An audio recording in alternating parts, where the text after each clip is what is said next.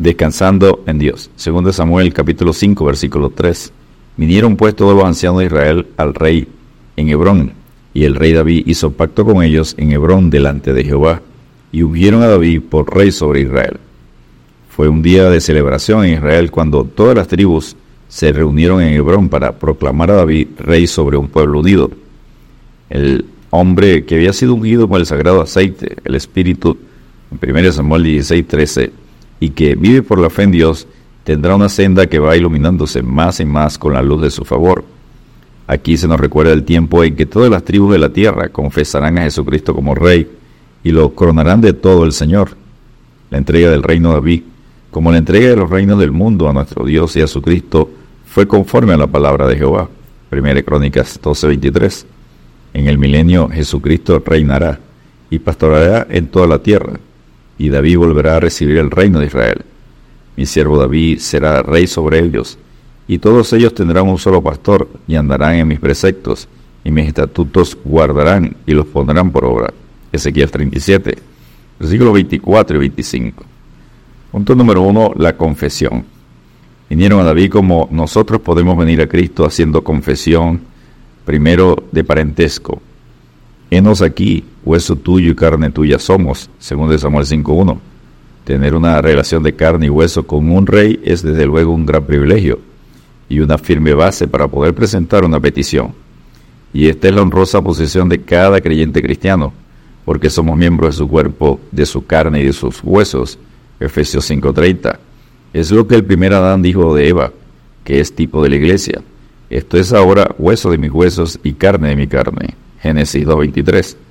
Esta unión con Él nos lleva como miembros a una vital relación que siendo muchos, somos un cuerpo en Cristo y todos miembros los unos de los otros. Romanos 12.5. Número 2. Una confesión de fracaso. Aún antes de ahora, cuando Saúl reinaba sobre nosotros, según Samuel 5.2. Los ancianos de Israel confesaron su error. En el pasado teníamos a un conductor indigno sobre nosotros que quebrantó el mandamiento del Señor y que trató de destruir la influencia de su ungido, buscando llevarnos a enfrentarnos contra los propósitos de Dios. Qué tipo más claro del príncipe de este mundo y del terrible conductor de todos los que han sido cegados por él. Basta el tiempo pasado para la voluntad de la carne y las obras del diablo. Número 3. Confesión de gracia. Eras tú quien sacabas a Israel y lo volvías a traer, según Samuel 5.2. Esta es una confesión de la sabiduría y bondad de la obra de Dios en David en medio de ellos. David, como el Señor Jesucristo, trató con ellos como resume el salmista, conforme a la integridad de su corazón, con la pericia de sus manos. Salmo 78, verso 72. Es maravilloso al mirar al pasado y ver tanto de la sabiduría y gracia de nuestro Señor allí. Lo que entonces pensábamos se oponía a nuestros más elevados intereses, lo podemos seguir ahora a la destreza de sus manos. Número 4 tiene una confesión de fe. Jehová te ha dicho, tú apacentarás a mi pueblo.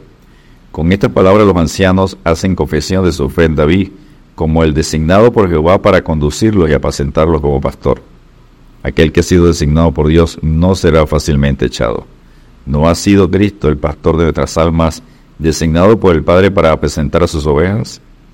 ¿Y no reconoceremos nosotros, como hicieron estos ancianos con David, como nuestro rey, aquel que prepara misa para nosotros en el desierto y que es el mismo pan de vida. Juan 6:35. Número 5. Hicieron una confesión de entrega. Tú serás príncipe sobre Israel, según Samuel 5:2. Expresaron sumisión a su palabra y voluntad. Tú reinarás sobre nosotros y estaremos dispuestos para cumplir todos los propósitos de tu corazón.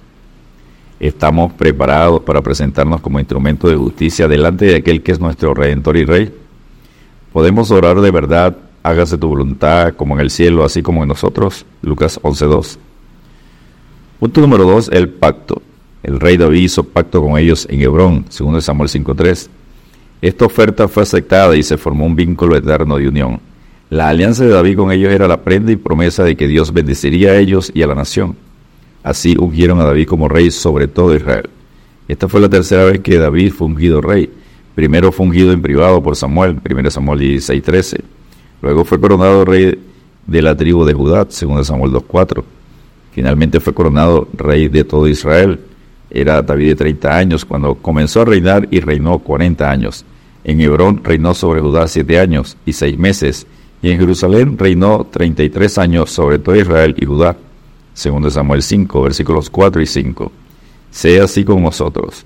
Todos los que estemos dispuestos a coronar a Jesús como Rey sobre todas las cosas, tendremos la bendición de su pacto de promesa y poder. Así pues, cualquiera de vosotros que no renuncie a todo lo que posee, no puede ser mi discípulo. Lucas 14:33. La coronación de Jesús sobre nuestras vidas significa una vida de victoria y de bendición. Tributa a Jehová, oh familia de los pueblos, da a Jehová la gloria y el poder. Salmo 96:7. Y punto número 3, la ciudad de David. David marchó contra los jebuseos que habitaban en Jerusalén. Le hicieron resistencia, pero David tomó la fortaleza de Sión, la cual es la ciudad de David, según Samuel 5, versículos 6 y 7. David moró en la fortaleza y le puso por nombre la ciudad de David, y edificó alrededor desde Milo hacia adentro, según Samuel 5.9. Cuando Dios llama, unge, capacita y respalda. David iba adelantando y engrandeciéndose, y Jehová, Dios de los ejércitos, estaba con él, según Samuel 5, versículos 9 y 10. Descansemos en Dios, mas la senda de los justos es como la luz de la aurora, que va en aumento hasta que el día es perfecto. Proverbios 4:18. Dios te bendiga y te guarde.